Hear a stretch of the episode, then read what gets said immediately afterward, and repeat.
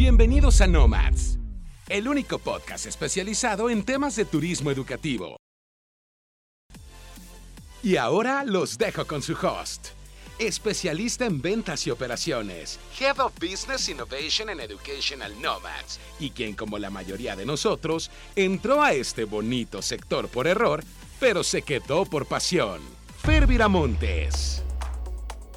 Agentes, buen lunes, feliz inicio de semana, ya empezamos la semana y yo estoy escuchando una música que me trae con la energía hasta arriba. Escuchen, escuchen esto.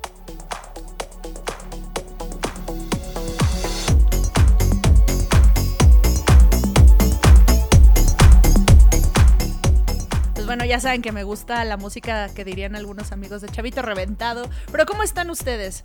Eh, yo aquí reportando desde México para todo el mundo. Eh, recuerden seguirnos en Spotify, ahí van a encontrar el resto de los episodios. Si no han escuchado los otros episodios, ahí los pueden ver, solo le tienen que dar seguir.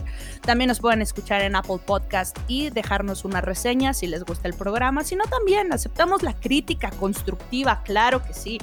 Eh, y en redes sociales también nos pueden encontrar como Educational Nomads. Eh, antes de seguir, yo quiero mandarle un afectuoso saludo a Rika de Alto y a Gabriela Ardito, que es la presidenta de la Asociación de, Agencias en Argentina que el episodio pasado muy amablemente eh, estuvieron eh, al pendiente, comentando, compartiendo. Les mando un abrazo, muchísimas gracias por el apoyo. Y derivado de, eso, eh, Rika nos comentó que van a trabajar en un reporte de resultados solamente para Latinoamérica, para que podamos ver nuestra participación mucho más a fondo y en el futuro pues se animen los agentes que nos escuchan a participar más de estas encuestas. Y pues bueno, yo espero que ya tengan su café listo, calientito, con azúcar o sin azúcar, como les guste, para escuchar este nuevo episodio que viene con todo. Ya les anunciaba que mm, vamos a tener invitadas y en el episodio pasado eh, hablábamos sobre la proyección del sector de idiomas y mencionábamos que Canadá estará atravesando, pues desafortunadamente, por un mal momento, una de las etapas más duras eh, como destino para estudiantes internacionales. Sin embargo, Canadá abrió fronteras para estudiantes. ¿Qué significa esto? Pues que tienen que tener un permiso de estudio, por lo que los estudiantes de corta duración es donde entran un poquito pues en crisis, ¿no? Porque pues también tendrían que, tramitar un permiso de estudio y ya sabemos que no siempre es tan fácil. Pero a raíz de esto, uno de los programas que nos va a ayudar a, recuperar, digamos así, o que va a ayudar a Canadá a recuperarse mucho más rápido, es el programa de educación superior. Así que el día de hoy, el episodio tratará sobre analizar los hot jobs en Canadá, o sea, los trabajos como en tendencia, no porque estén calientes, sino es una manera de expresarlo, eh, los hot jobs en Canadá como herramienta de promoción para estudiantes internacionales. Y para esto ustedes saben que, muchas veces no estoy yo sola. Y a esta persona que les voy a presentar, ya la conocen, fue madrina del primer episodio, le dio la patadita de, la buena suerte. Así que déjenme presentarles eh, a una entusiasta de la educación eh, internacional, ciudadana del mundo, con ustedes, Violeta Petkova. ¿Cómo estás, Vio? Hola, Fer, estoy muy feliz de estar aquí esta tarde, muy contenta de hablar acerca de Canadá porque es un país que amo con todo mi corazón y me encanta tener la oportunidad de platicar acerca de Canadá, acerca de todas las oportunidades que nos ofrece.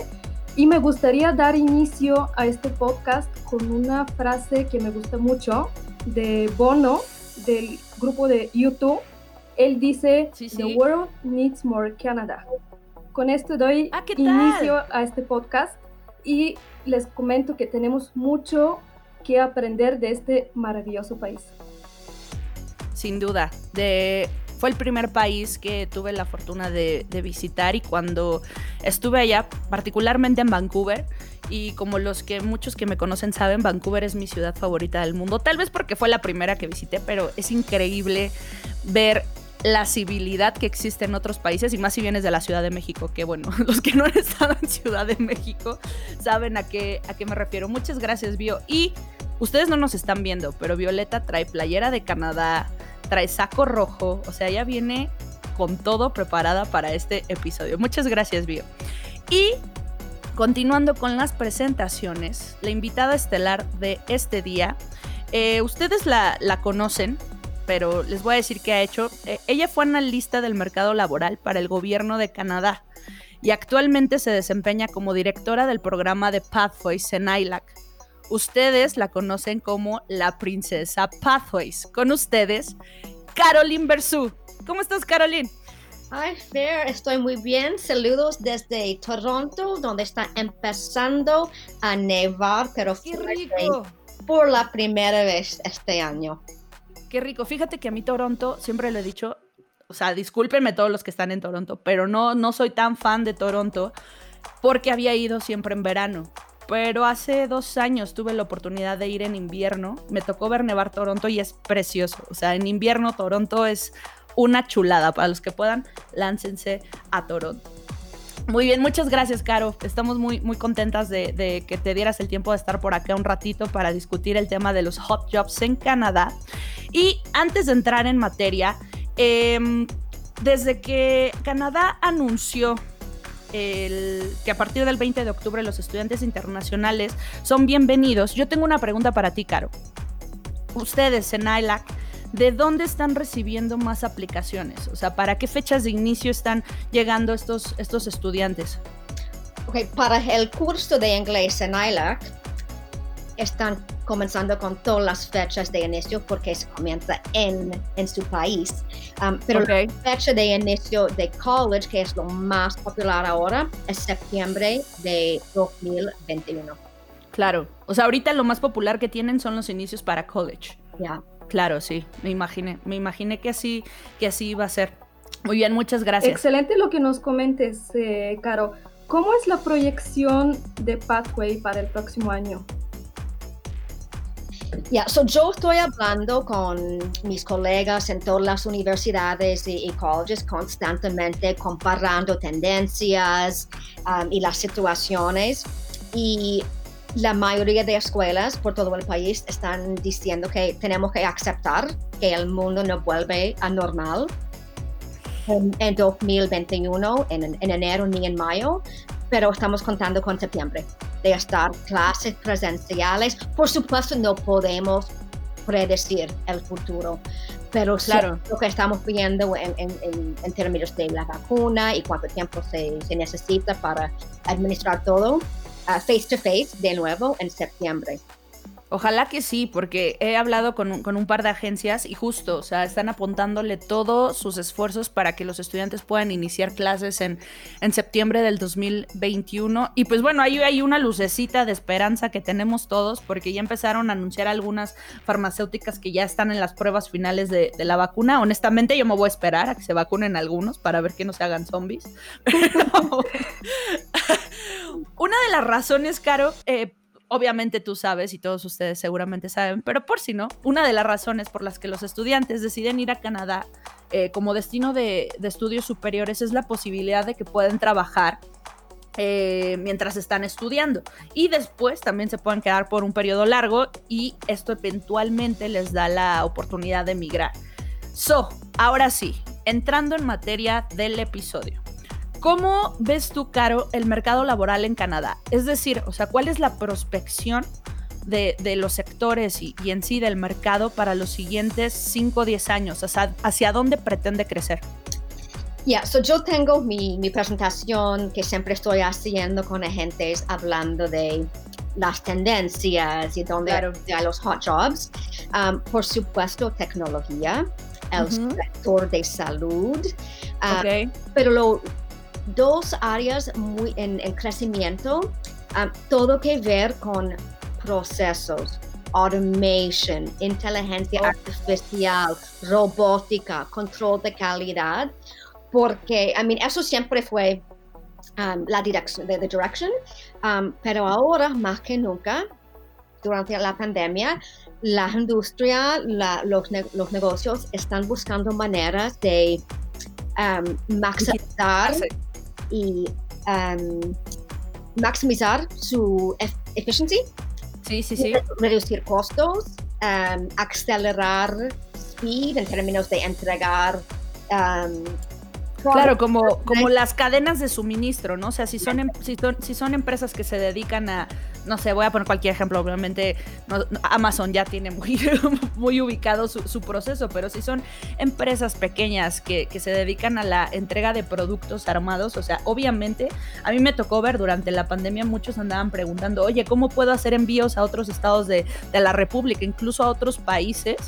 Pero con costos menores, porque los costos de DHL, los costos de FedEx son, son altísimos. Entonces, eso por una parte, las cadenas de suministro, pero por otra, lo que dices que es súper interesante, que es el que es la, la automatización de los procesos para acelerar también las ventas. O sea, ya hablamos ya de que ya no, ya no te puedes tomar el tiempo de hacer un face to face, que, que ahorita al todo estar digital, obviamente todo tienes que abarcar la mayor cantidad de personas que puedas con, con, pues sí, con tus herramientas digitales. Qué interesante, me, gusta mucho. Oye, pregunta antes de, de, pasar a lo, a lo siguiente.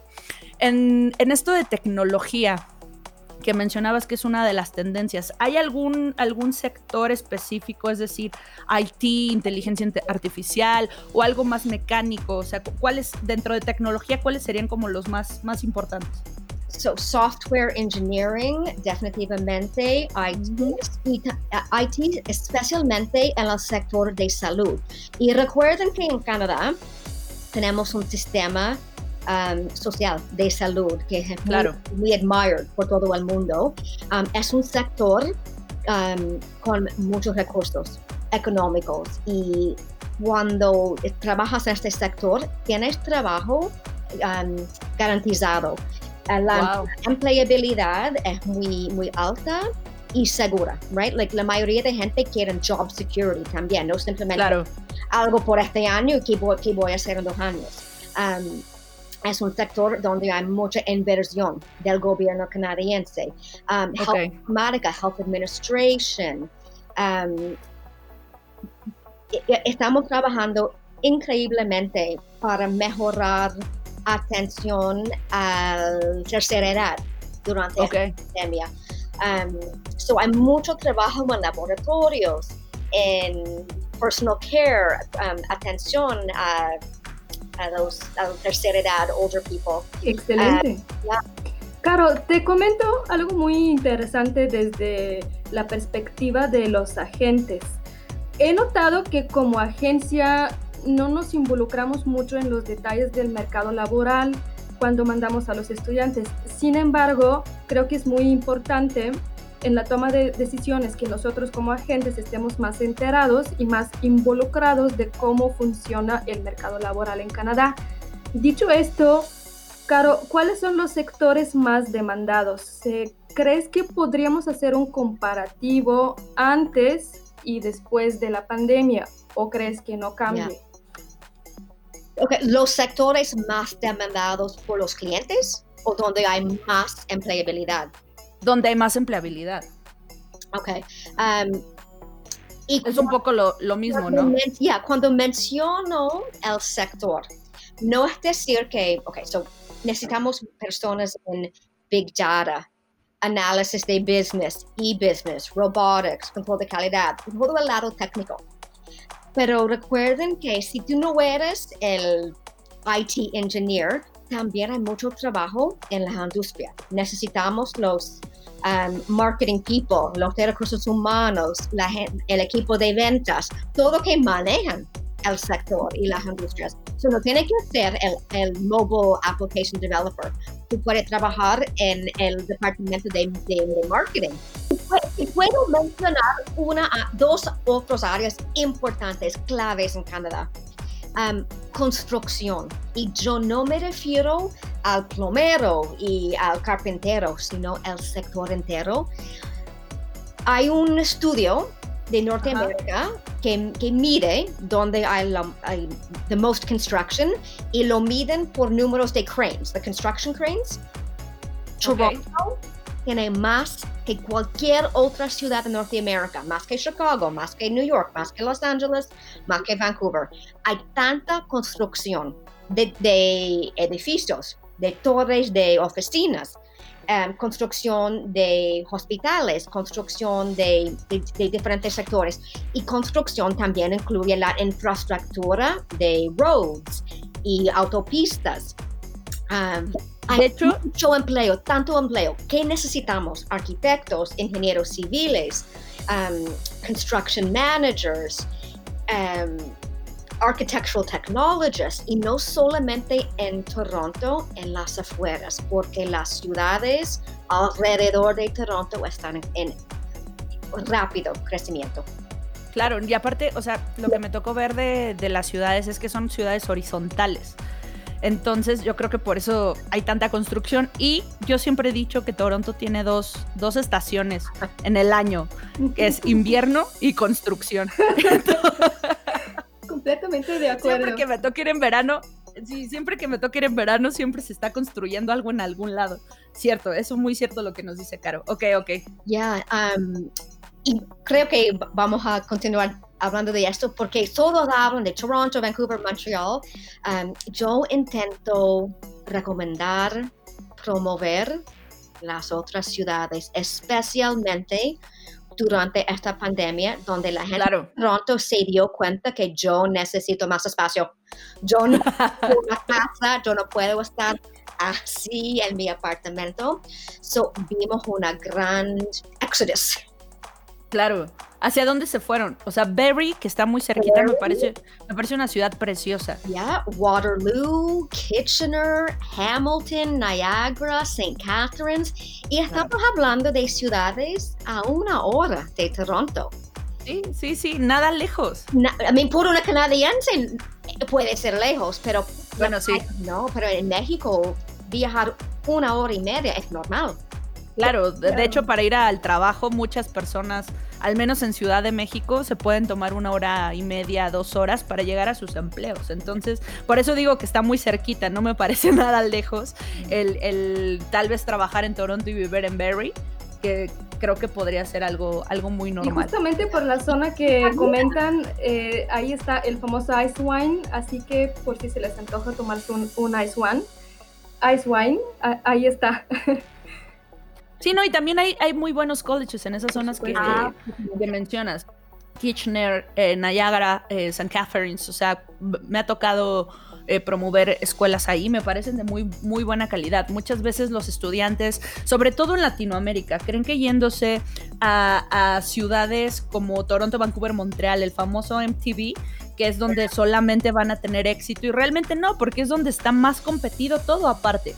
Eso era, eso era parte de la asesoría que me tocaba dar. O sea, te vas a ir a meter a, la jungla, competir con todos y que, no sé, en Toronto estén los colleges más grandes, no significa que no hay colleges buenos fuera de, Toronto. Entonces, sí, creo que es un, trabajo que, que se tiene que hacer en la asesoría eh, tratar de investigar sobre las, las, pues sí, las ciudades aledañas a las ciudades principales que promovemos, también para abrir la, la oferta para allá, que seguramente también habrá mucho trabajo, ¿no?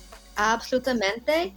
Y los colleges, como ustedes saben, son muy conectados, muy vinculados con la industria. Claro. En sus regiones, en sus ciudades, súper conectados, te conectan con trabajo. So, las oportunidades fuera de Toronto son impresionantes. Y cada college tiene su, key point, cada, college tiene su famous program. Um, so yo sé que todos quieren Toronto porque hay una comunidad de tu país, si quieres restaurantes de tu país, pero recuerden que en una hora puede ir a Toronto. Para hacer compras en la tienda latina, etc. no, y para ir a un partido de béisbol, pero no necesitas vivir todo, like, all the time. Claro, de acuerdo contigo. soy de Toronto, amo mi ciudad, pero cuando estoy asesorando a personas con oportunidades laborales, tiene que pensar, ¿por qué estoy saliendo de mi país? Para un better future. ¿Qué, mis metas son? Comprar una casa, encontrar buen trabajo. Esas cosas se pueden alcanzar más rápido en otras ciudades. Por supuesto, completamente de acuerdo contigo, Caro. Estuve viendo un estudio hace un par de días de Apply Board en el que México, Colombia y Brasil están en el top de permisos de estudios de la TAM y crece año con año. ¿Cuáles crees que son los factores que han influido en el crecimiento del mercado caro? Okay, bueno, dos factores, el increíble éxito um, y esfuerzos de los recruitment managers en los colleges, definitivamente, um, pero también el gobierno canadiense promoviendo, viajando, arreglando eventos. Um, estuve en un congreso de CBIE la semana pasada y la, la, Trade Commissioner en Colombia me dijo que Montreal hace un impresionante promoción en Colombia, viajando por todo el país, no sé, haciendo um, kioscos en shopping centers o algo. Pero Claro, yo sé que, que, obviamente tú no, tú no eres ningún agente migratorio ni nada, pero contamos con tu experiencia en el, en el sector. ¿Crees que también influya, no sé si, si en, en el caso de Brasil y Colombia se hayan modificado ciertos eh, requisitos que, que, sé que son bastante fuertes para, para, esos países, sobre todo para Colombia, para facilitar más el ingreso de, de, personas de esos eh, países a, a Canadá? Digo, no sé si, si tanto colleges como, como el gobierno dijeron, ok, necesitamos hacer un mix de nacionalidades más interesante porque nos estamos llenando de mexicanos. No, sí, sí funcionó más o menos así también. Ya, y en mi experiencia em, es un improvement, un mejoramiento en las relaciones entre los colleges y las embajadas um, en los mercados donde están intentando reclutar estudiantes um, y un good track record. La historia de en los últimos 10 años de los estudiantes que vinieron a Canadá, de México, Colombia, Brasil, um, que la mayoría que vinieron con el, el plan de emigrar todos lo hicieron bien, según las reglas, respetando el proceso. So, es, un, es un éxito. Sí, me tocó que cuando estaba en, en Colombia, o sea, yo habiendo trabajado en, en, agencias en México, obviamente sabemos que Canadá es nuestro destino número uno para nuestros estudiantes. Pero me llevé un shock cuando empiezo a, tratar con agencias en Colombia y me dicen, no, es que Canadá para nosotros no es top, es Australia, porque Canadá tiene a veces muchas restricciones para nosotros. Pero recientemente, y recientemente estoy hablando del año pasado, me decían, pero es que ya están mejorando muchísimo los procesos de aplicación avisados, lo que facilita mucho para nuestros estudiantes colombianos ir a Canadá. Entonces, ahí un aplauso pues para el gobierno canadiense que, que se ha relajado un poquito con, con, las aplicaciones y pues para tener un buen mix, porque justamente eso, eso promovemos, eh, un, país multicultural en el que vas a tener eh, contacto con gente de todo el mundo y pues qué bueno que, a nivel Latinoamérica se esté haciendo un mix mucho, mucho más interesante. Oye, Caro, yo estaba viendo que recientemente, bueno, no solo yo, seguramente muchas personas lo vieron, que recientemente se liberaron los planes eh, que tiene Trudeau para atracción de inmigrantes a Canadá y pretenden traerse un millón de residentes permanentes. Eh, y creo que es, es, uno de los planes más ambiciosos que ha tenido el gobierno canadiense en su historia. ¿A qué crees tú que se debe este aumento en la cantidad de residentes permanentes que necesita Canadá? O sea, es, ya la población está muy grande, necesitan más workers. ¿Qué está pasando en Canadá? bueno, la semana pasada el Ministerio de Inmigración, Marco Mendocino, originalmente de Argentina, ah, hizo un webinar hablando de precisamente esto um, en, en, inglés decimos, you hit the, the nail on the head. Um, tenemos una generación jubilándose, saliendo del mercado laboral. Mucha gente, y como la tasa de nacimiento en Canadá es baja, um, canadienses tenemos un bebé, máximo dos bebés, si aún si es que tienes bebés, ¿no? Ya, sí, familias más pequeñas.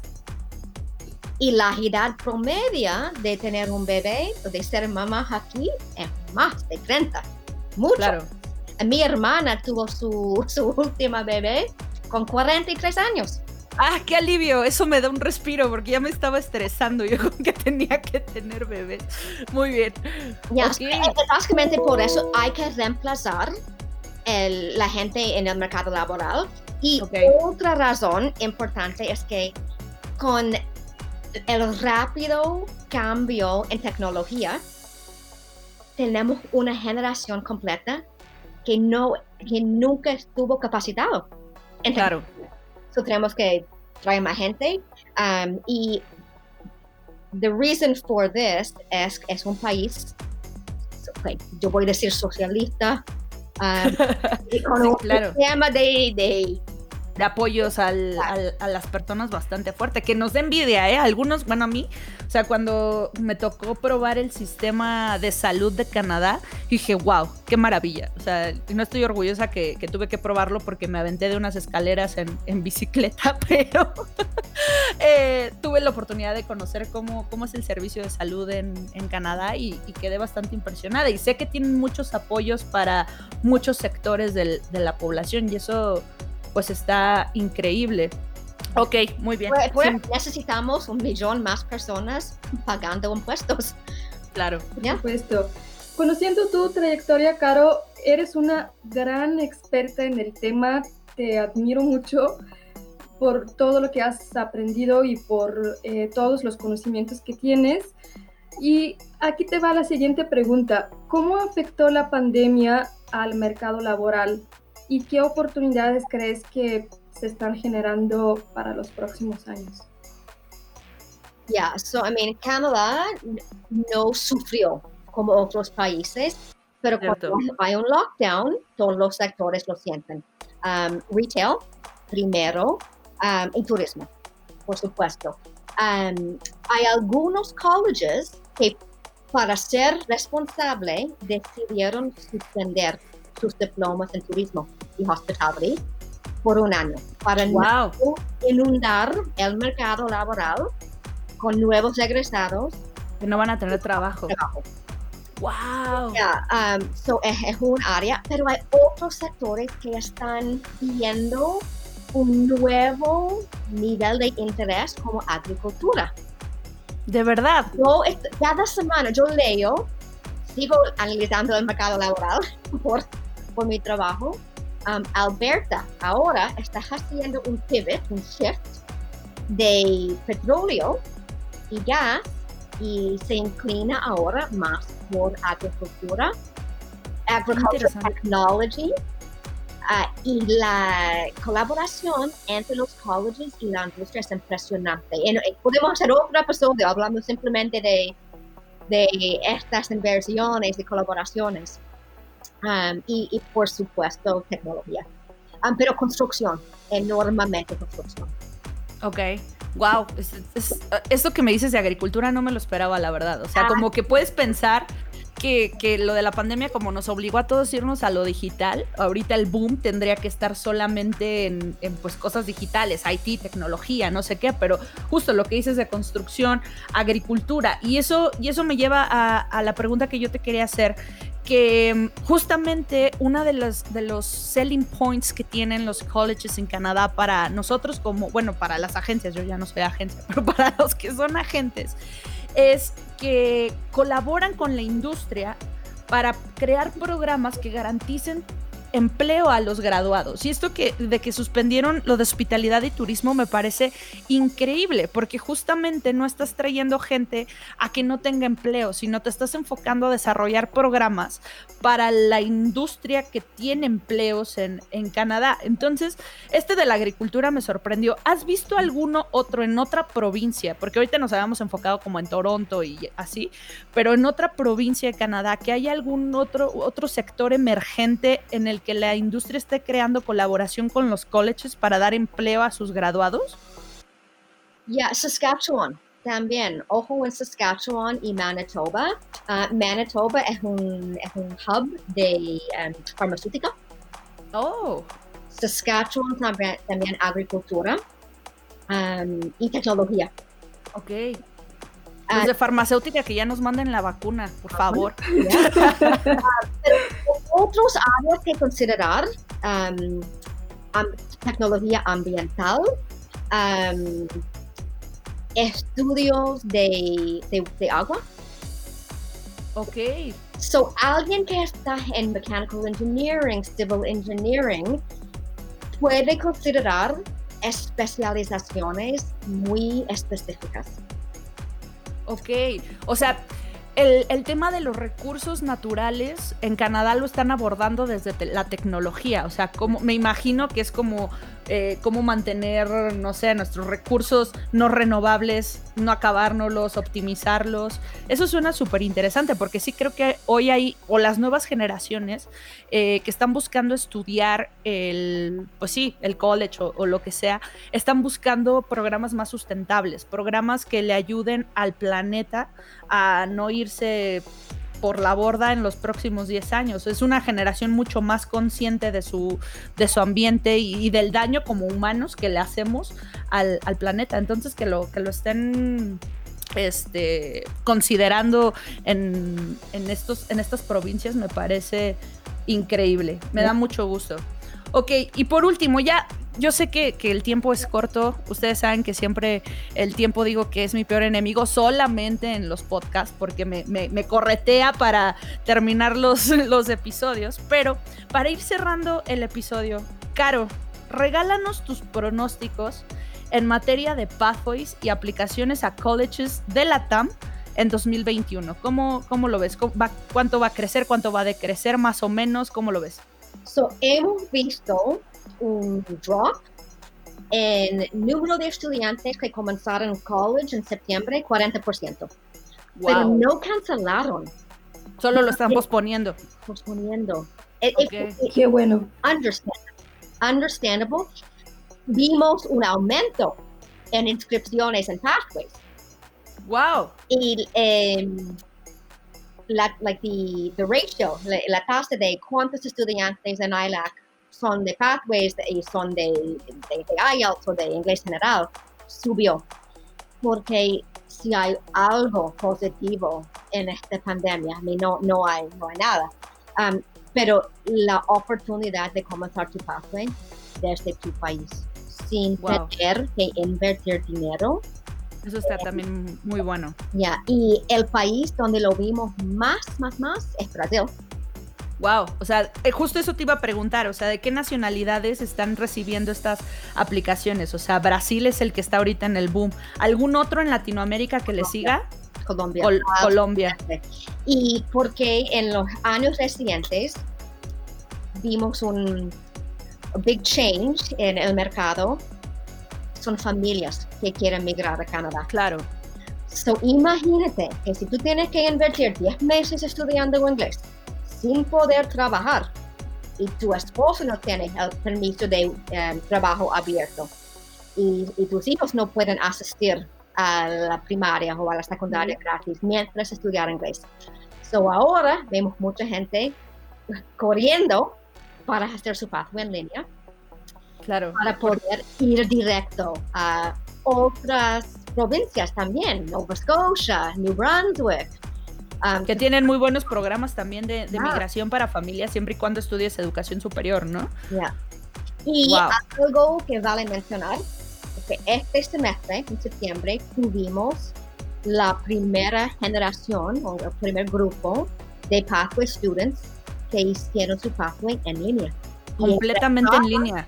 En el college y podemos o pudimos observar cómo salieron porque hablamos con los colleges para investigar y nos dicen que los pathway students de en línea también salieron bien en su primer semestre. Wow, qué padre. Oye, entonces, a ver, se graduaron ahorita en septiembre de su del primer, es la primera generación online de Pathway que se gradúa. Terminaron el verano en julio, agosto y okay. En college en septiembre. Igual el college lo están haciendo de manera virtual, me imagino, ¿no? Wow, oye, qué padres. O sea, eso, eso nos da esperanza a todos, que aunque pensemos que en, en, línea no es lo mismo, obviamente no es lo mismo porque te falta como el borlote, cotorrear con los amigos y todo eso, pero a nivel académico está bien el programa. No, y eso, esa fue mi preocupación, porque normalmente terminas tu clase y luego vas al shopping mall o vas a un restaurante y estás usando tu inglés. Ahora terminas y estás con tu familia preparando la cena. Claro. Yeah, so, but Cierto. O mientras tomas el, examen, pusiste servir café o algo así. Oye, qué, qué, felicidad, eso me da mucho gusto y pues felicidades por esa, por esa primera generación. Eh, es toda esta información que, que, que, nos das, de verdad que yo creo que a todos, eh, agencias, no agencias, nos da cierta esperanza sobre el futuro que viene. Y también ya para, para concluir, Bio, cuéntame, o sea, después de todo esto, de, esta información que, que, Caro nos ha estado compartiendo durante el episodio, ¿con qué te quedas? ¿Cuáles, cuáles serían tus conclusiones? Claro, Fer, me quedo con que Canadá es un país increíble. Me encanta su sistema educativo, sobre todo de cómo está vinculado con la industria. Por darles algunos ejemplos, Google estuvo involucrado en la creación del programa de Digital Marketing de Centennial. St. Lawrence College tiene su propia agencia de publicidad dentro del college. Sabemos que Montreal se ha convertido en un hub importante de inteligencia artificial. Por otro lado, todo el tema de data science, big data en Waterloo Tech Region. Y el otro día estuve leyendo una noticia que Georgian College recibió un millón de inversión, un millón de dólares canadienses de inversión por Magna International.